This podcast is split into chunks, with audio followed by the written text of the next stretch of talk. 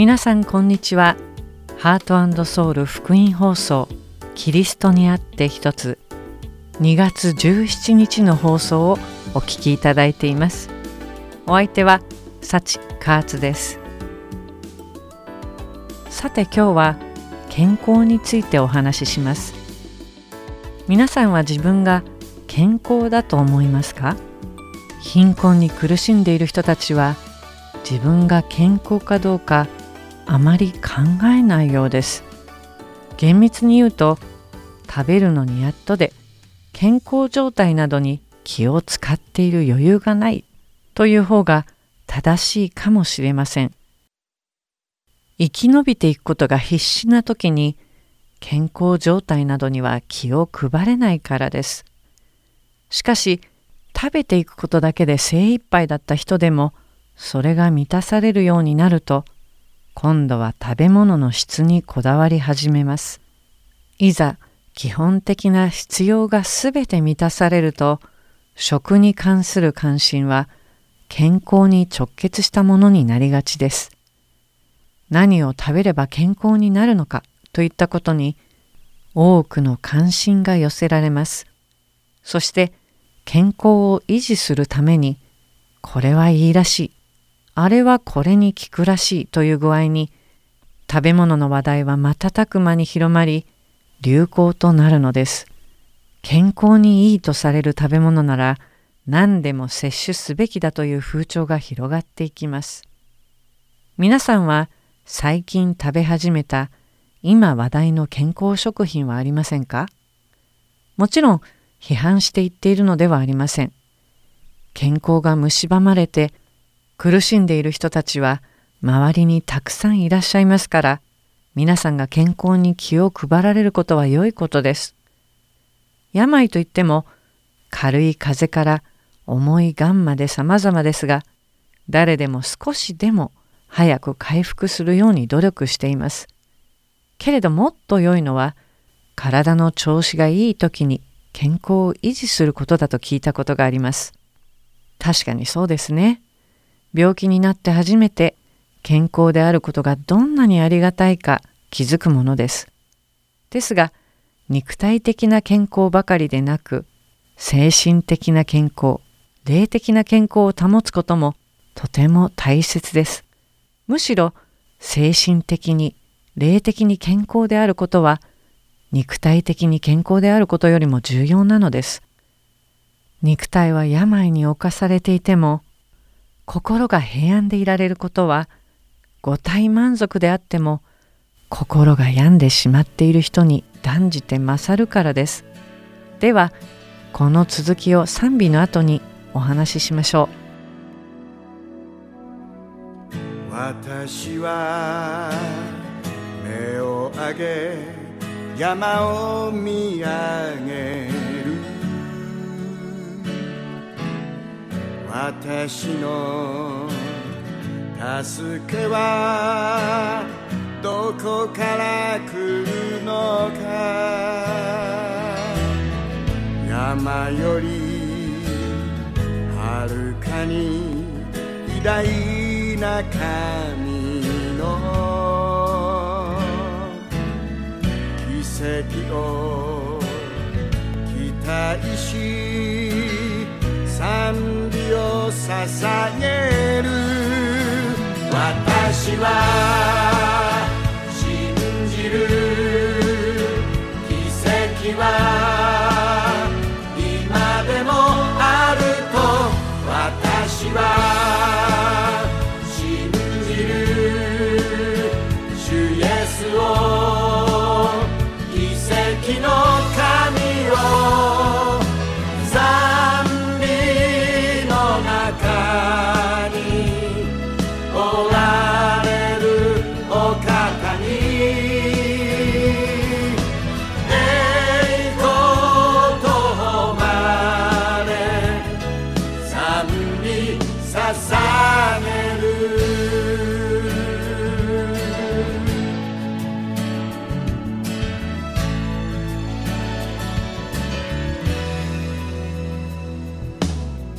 私は目を上げ山を見上げる。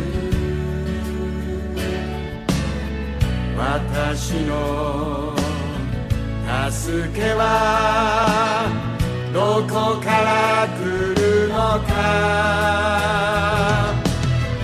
山よりはるかに偉大な神の奇跡を期待し賛美を捧げ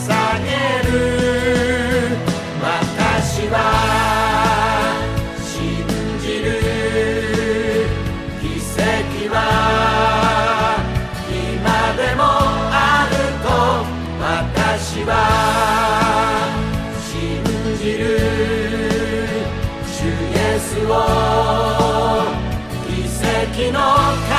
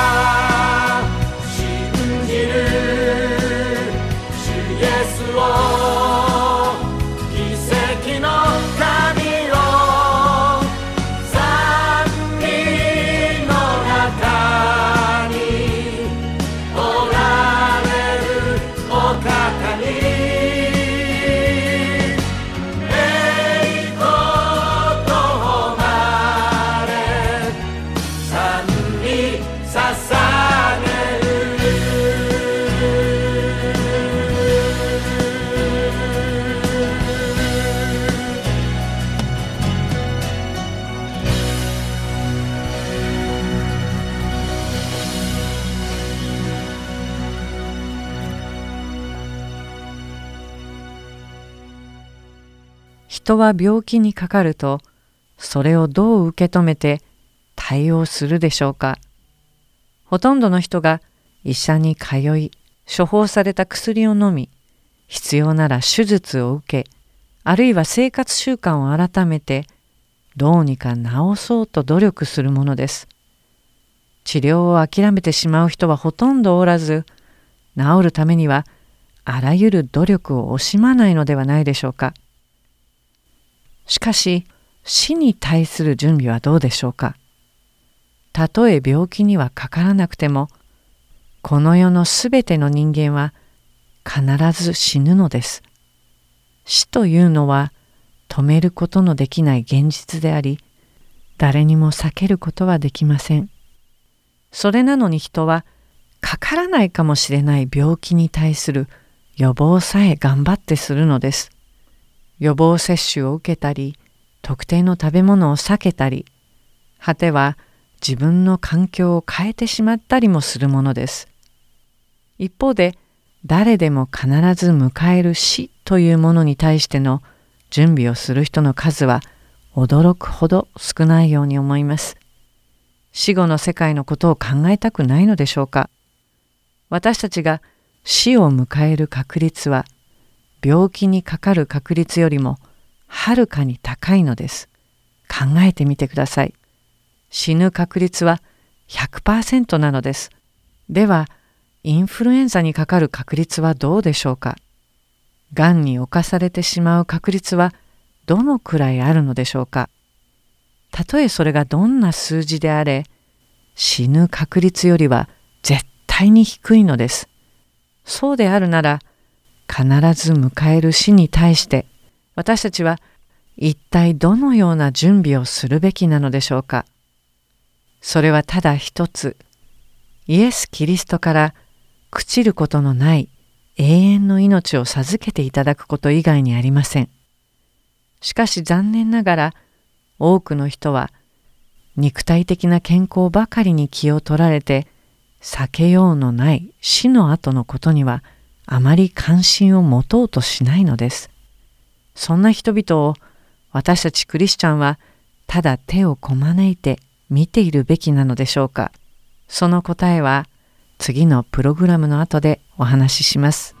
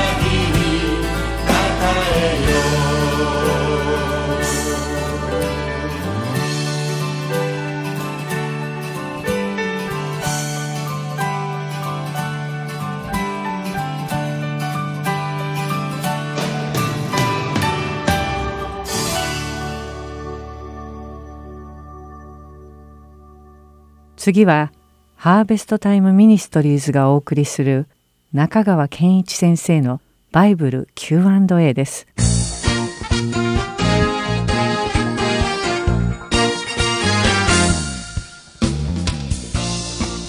はい、今日のご質問です。ドラゴンは聖書ではサタンの象徴ですか？はい、お答えします。その通りです。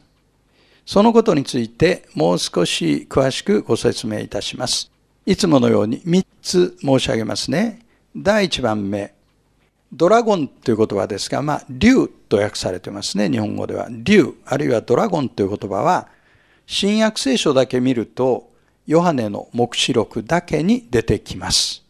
ヨハネの目視録12章、13章、16章、そして20章に出てきます。特に重要なのが、目視録20章の2節です。こう書かれています。彼は、彼っていうのは天使です。文脈上天使ですね。彼は悪魔であり、サタンである竜。あの古い蛇を捕らえ、これを千年の間縛ってという言葉があります。ですから、竜という言葉がここに出てまいります。2番目に、今読んだ聖句の中にはサタンに関して4種類の言葉が出てきます。これに注目することが大事です。1番目が竜という言葉です。これ英語ではドラゴンですね。竜。えー、ギリシャ語ではドラコン。それから2番目がその竜は蛇だ。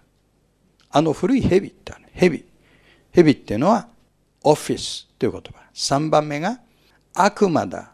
悪魔っていうのはδιάβολος。διάβολος。これは、糾弾するもの。まあ、責めるものという意味ですね。誤った証拠を用いて責めてくるものという意味です。そして4番目がサタン。これはサタナスという言葉です。これも同じく、糾弾するものという意味です。ですから、サタンについて聖書は竜に例え、あるいは蛇に例え、あるいは悪魔と呼び、あるいはサタンと呼んでるという、こういう4種類の言葉を使って描写しているわけです。3番目に、それらのことから言えるのは何かというと、聖書はドラゴンが、竜が実際に存在していると教えているのではないんです。聖書は、サタンのことを火を吹く巨獣に例えてるんですね。で、いろんな文化圏で竜に関する神話がとてもたくさんあるんですが、これに関しては創造科学の研究者たち、つまり宇宙は神の作品だという立場に立つ人たちは、人類と恐竜が同時代に住んでいたと主張するんです。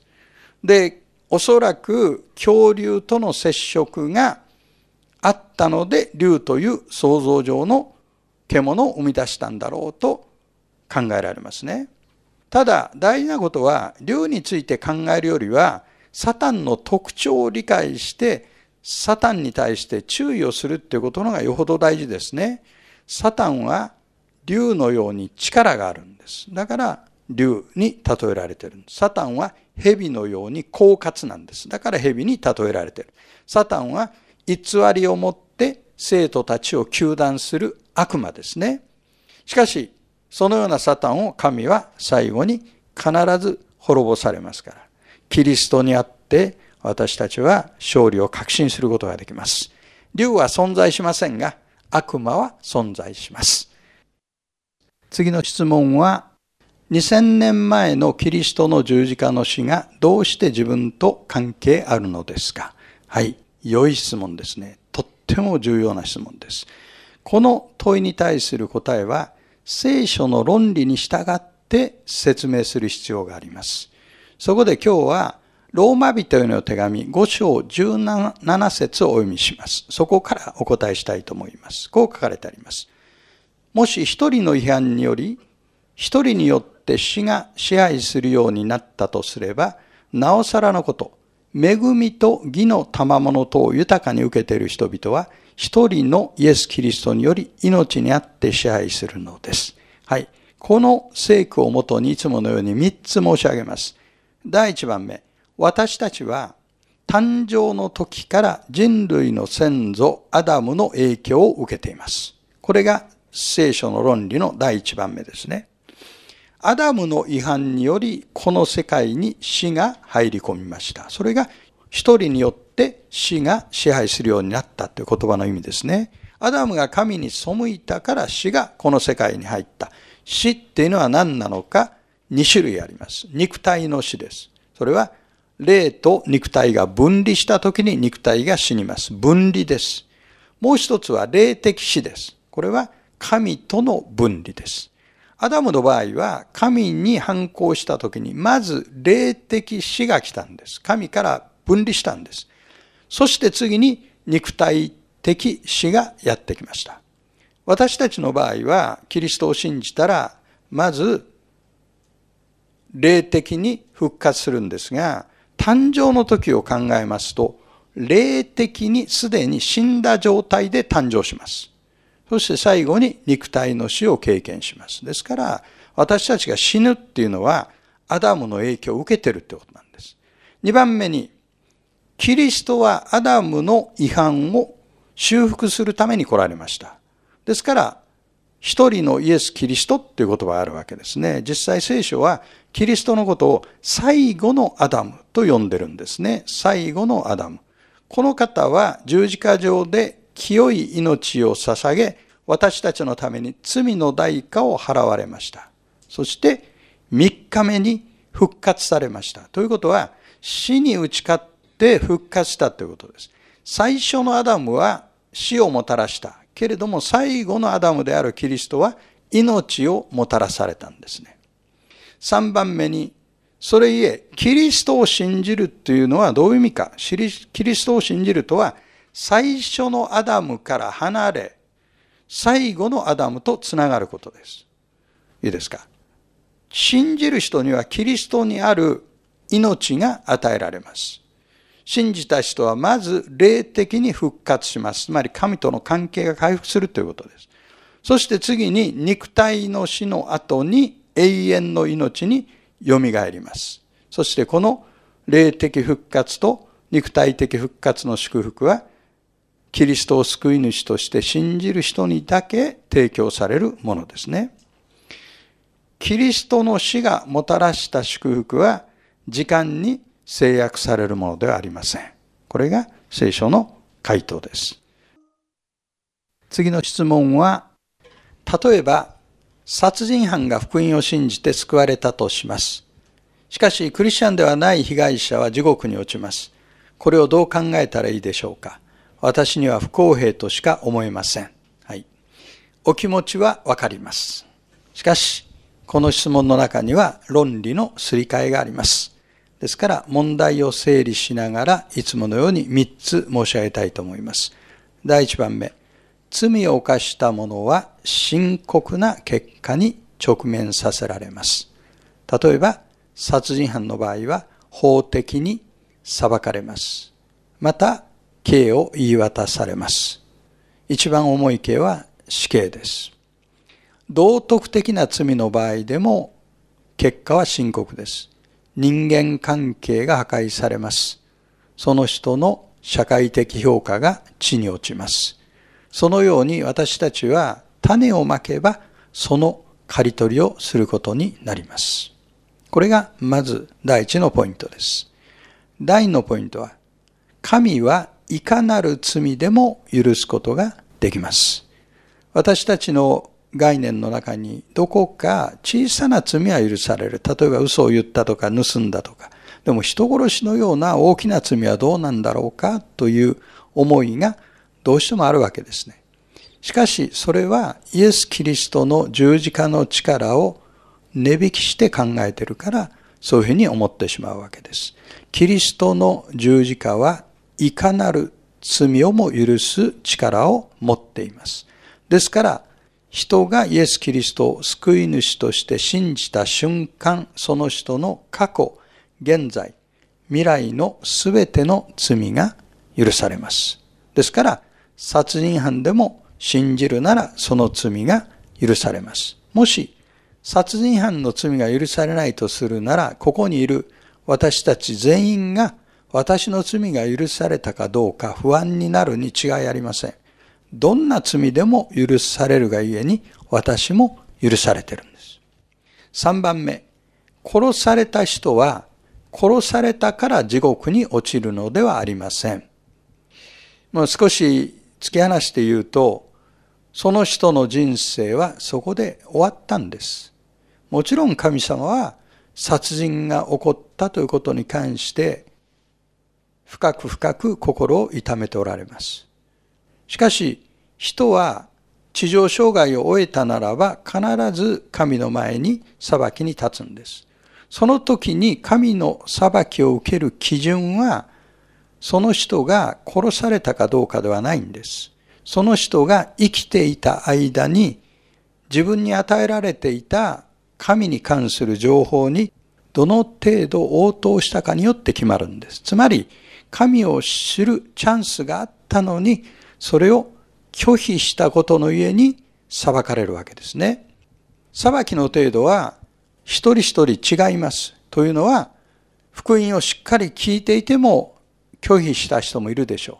福音を一度も聞いたことのない方は、自然界の啓示や自分の良心を通した神の語りかけによって神を知ることができたはずなんです。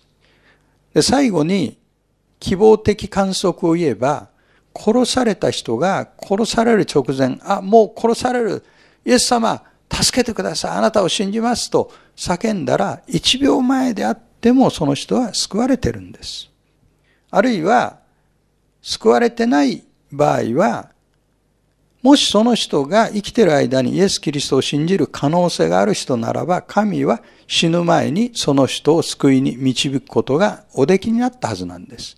ですから、もっと言うと、そこで人生を終えた人は長く生きていても信じなかった人だというふうに言えるわけですね。ぜひ、神は全ての罪を許すことができるということと、それから私たちは地上障害の間どのように生きたかに関して神の前に申し開きをしなきゃいけないんだとこの2つを心に留めていただきたいと思いますイエス・キリストの死はいかなる罪をも許す力があります。また次の Q&A でお目にかかりましょう。ありがとうございました。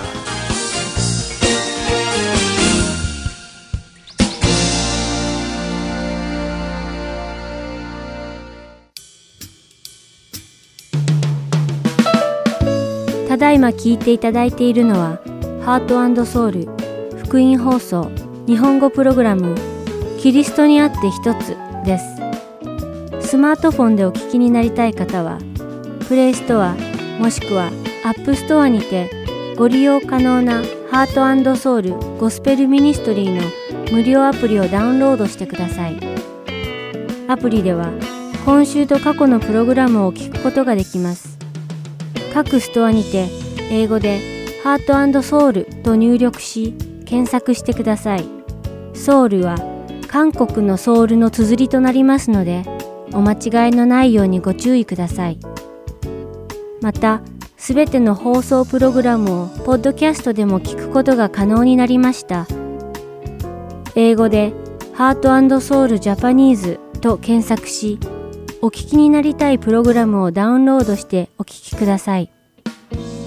もし質問がございましたら、heartandsoul.org at gmail.com heartandseoul.org.gmail.com までメールでお知らせください。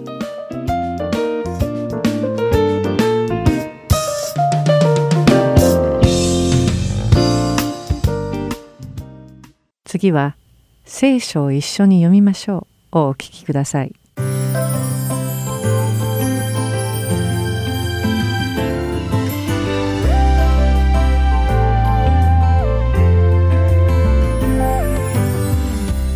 皆さんこんにちは。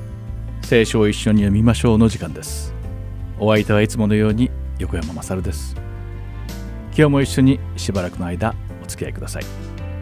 さて早速ですが皆さんは友達にイエス様の福音を伝えようとしたことがあるでしょうか。そしてその結果その友人たちは神様を信じてイエス様を受け入れてくれた。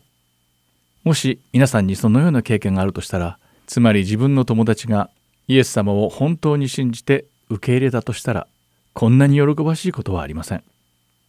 しかしイエス様の福音を友達と分かち合おうとしたのにその友達が心を閉ざしてしまいあなたの言葉を聞こうともせず全く取り尽くし間もなかったという経験をした人も多いのではないでしょうか。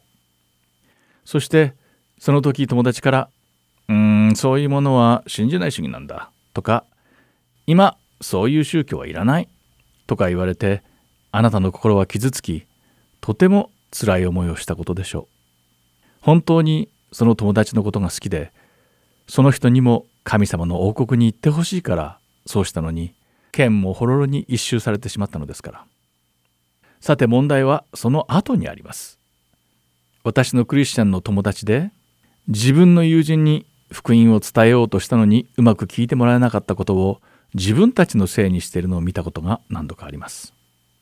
そしてそんな時に「うーんきっと自分の説明が不十分だったからだ」とかプレッシャーをかけすぎたから信じたくなくならせてしまったなどと言っているのをよく耳にします。つまり友人たちが信じなかったのは自分のせいだとかたくなに信じて落ち込んで自分を責めてしまっているのです。また次回に友人に話す時にはきっともっとうまく説明しようと決心する人もいます。しかし私たちはここであることを理解しなければなりません。そのあることとは福音は説得して信じてもらうものではないということです。もし福音が説得して信じてもらえるものであるならきっと神様がそのように説明してくださって全ての人が漏れなく福音を信じたことでしょうそして全ての人は神様の愛に気づきイエス・キリストを心に受け入れていたことでしょうしかし福音というのは単に納得してもらうだけではなく信じてもらわなくてはならずまた真実に気づいてもらわなければならないものなのです。というのも神様の愛は単にその概念を理解するだけではなくそれを感じてそれに気づかなくてはならないものだからです。ですから知人や友人たちが福音を受け入れなかったのは決して説明が不十分だったからではなく単に彼らの心が神様の愛を受け入れる準備ができていなかったに過ぎないからなのです。ですから私たちは自分たちをこのことで責めるべきではありません。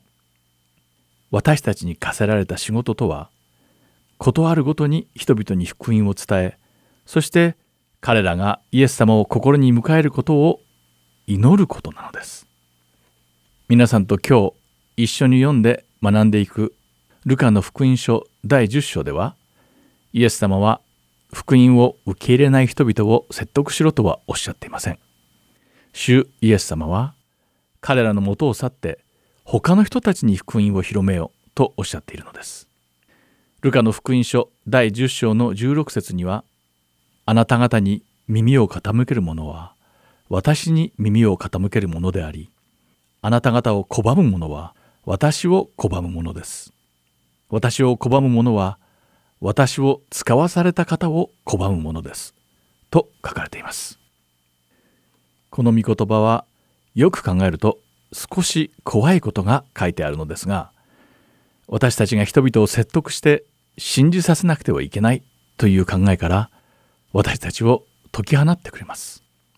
そしてここで理解しなくてはいけない大切なことは私たちが誰かにイエス様のことを信じさせることなどできないということです。私たちの仕事はイエス様の福音を広めることだけであり、イエス様のことを信じさせることではないのです。それは神様のご一存によるからです。今日の学びを通して皆さんがただただ神様の福音を広めることだけに専念できる助けになれれば幸いです。それでは一緒に祈りましょう。神様、私たちには他人の心を変えてしまう力などありません。ですから人を説得しようだとか信じさせようとかすることから解放されただ福音を広めることに集中できるようお助けください。そして私たちの言葉ではなく福音の持つ力が彼らを変えてくれることを祈ります。主イエス様の皆においてアーメン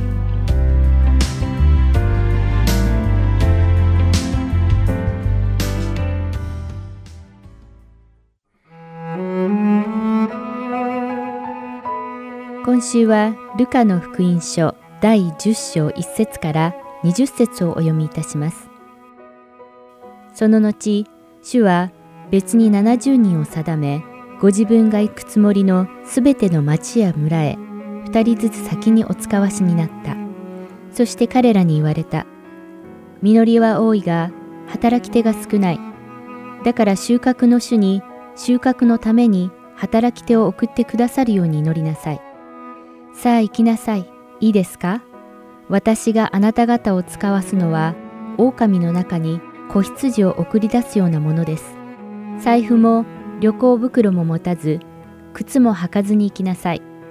誰にも道で挨拶してはいけません。どんな家に入っても、まずこの家に平安があるようにと言いなさい。もしそこに平安の子がいたら、あなた方の祈った平安は、その人の上にとどまります。だが、もしいないなら、その平安はあなた方に帰ってきます。その家に泊まっていて、出してくれるものを飲み食いしなさい。働く者が報酬を受けるのは当然だからです。家から家へと渡り歩いてはいけません。どの町に入ってもあなた方を受け入れてくれたら出されるものを食べなさい。そしてその町の病人を治し、彼らに神の国があなた方に近づいたと言いなさい。しかし町に入っても人々があなた方を受け入れないならば大通りに出てこう言いなさい。私たちは足についたこの町の塵もあなた方に拭い捨てていきます。しかし神の国が近づいたことは承知していなさい。あなた方に言うが、その日にはその町よりもソドムの方がまだ罰が軽いのです。ああ、コラジン。ああ、別祭だ。お前たちの間に起こった力ある技が、もしもツロとシドンでなされたのだったら、彼らは当の昔に荒布をまとい、灰の中に座って悔い改めていただろう。しかし、裁きの日には、そのツロとシドンの方が、まだお前たちより罰が軽いのだ。カペナウム、どうしてお前が天に上げられることがありえよう。ハデスにまで落とされるのだ。あなた方に耳を傾ける者は、私に耳を傾ける者であり、あなた方を拒む者は、私を拒む者です。私を拒む者は、私を使わされた方を拒む者です。さて、70人が喜んで帰ってきて、こう言った。主よ、あなたの皆を使うと、悪霊どもでさえ私たちに服従します。イエスは言われた。私が見ていると、サタンが稲妻のように天から落ちました。確かに私はあなた方に蛇やサソリを踏みつけ、敵のあらゆる力に打ち勝つ権威を授かったのです。だからあなた方に害を加えるものは何一つありません。だがしかし悪霊どもがあなた方に服従するからといって喜んではなりません。ただ、あなた方の名が天に書き記されていることを喜びなさい。今週は、ルカの福音書第10章1節から20節をお読みいたしました。では、また来週。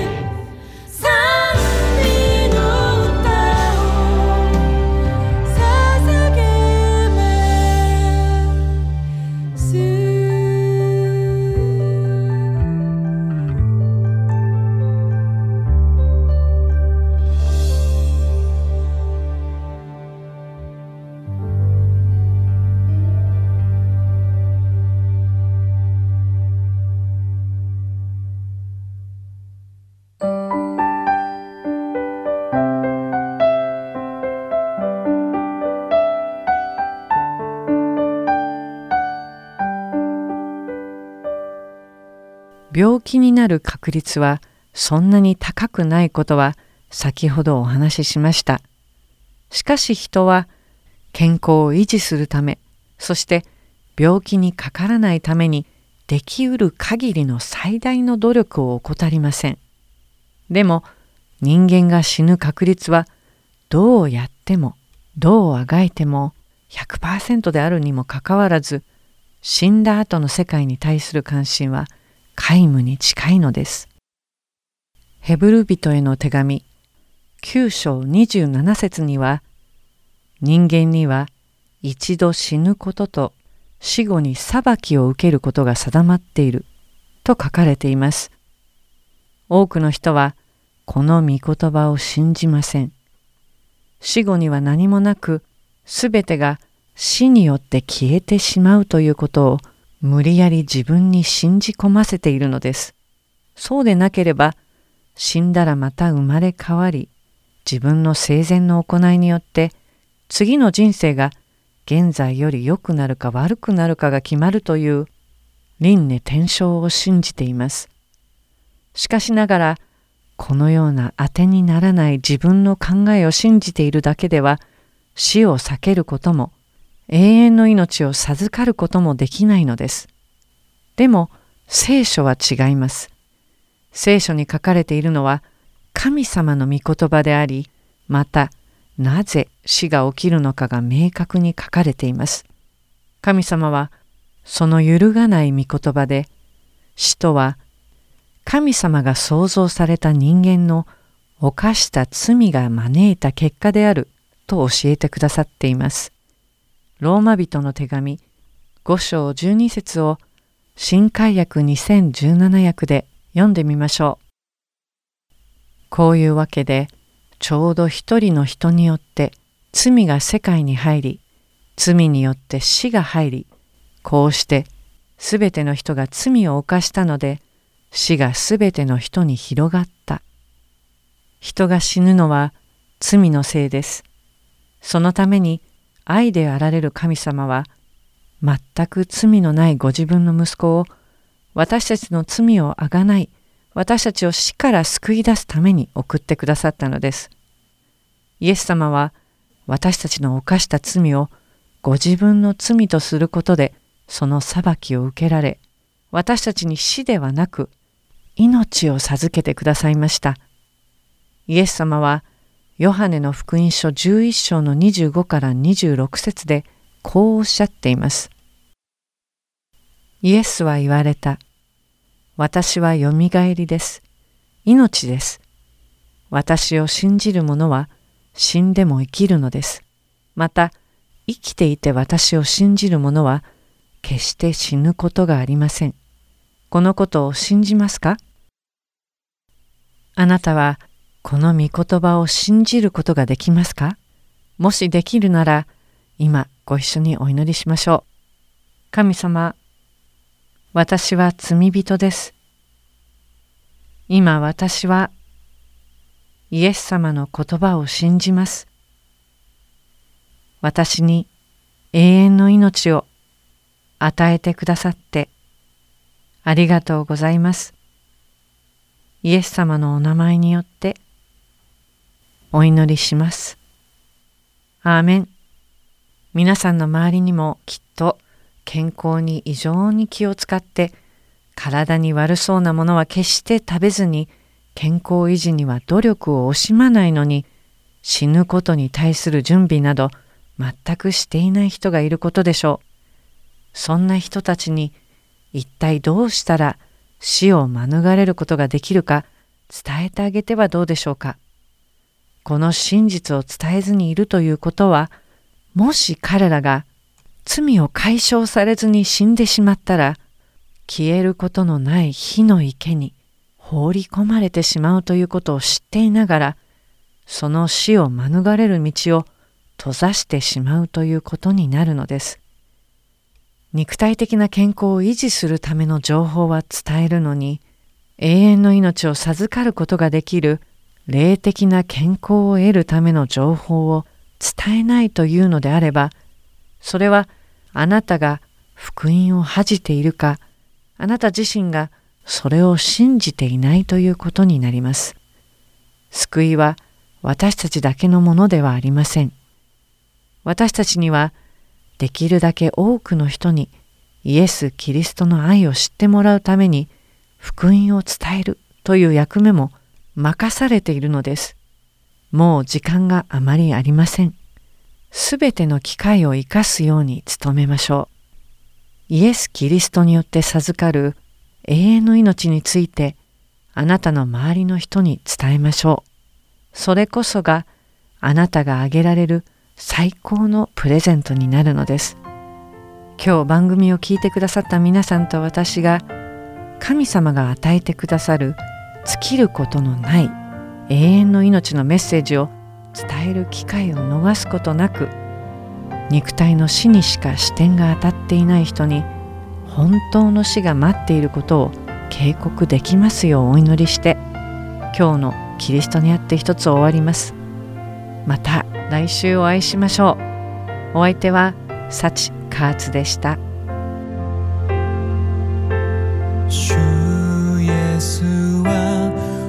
しの光命の鳥で永遠にただ一つ私の願いは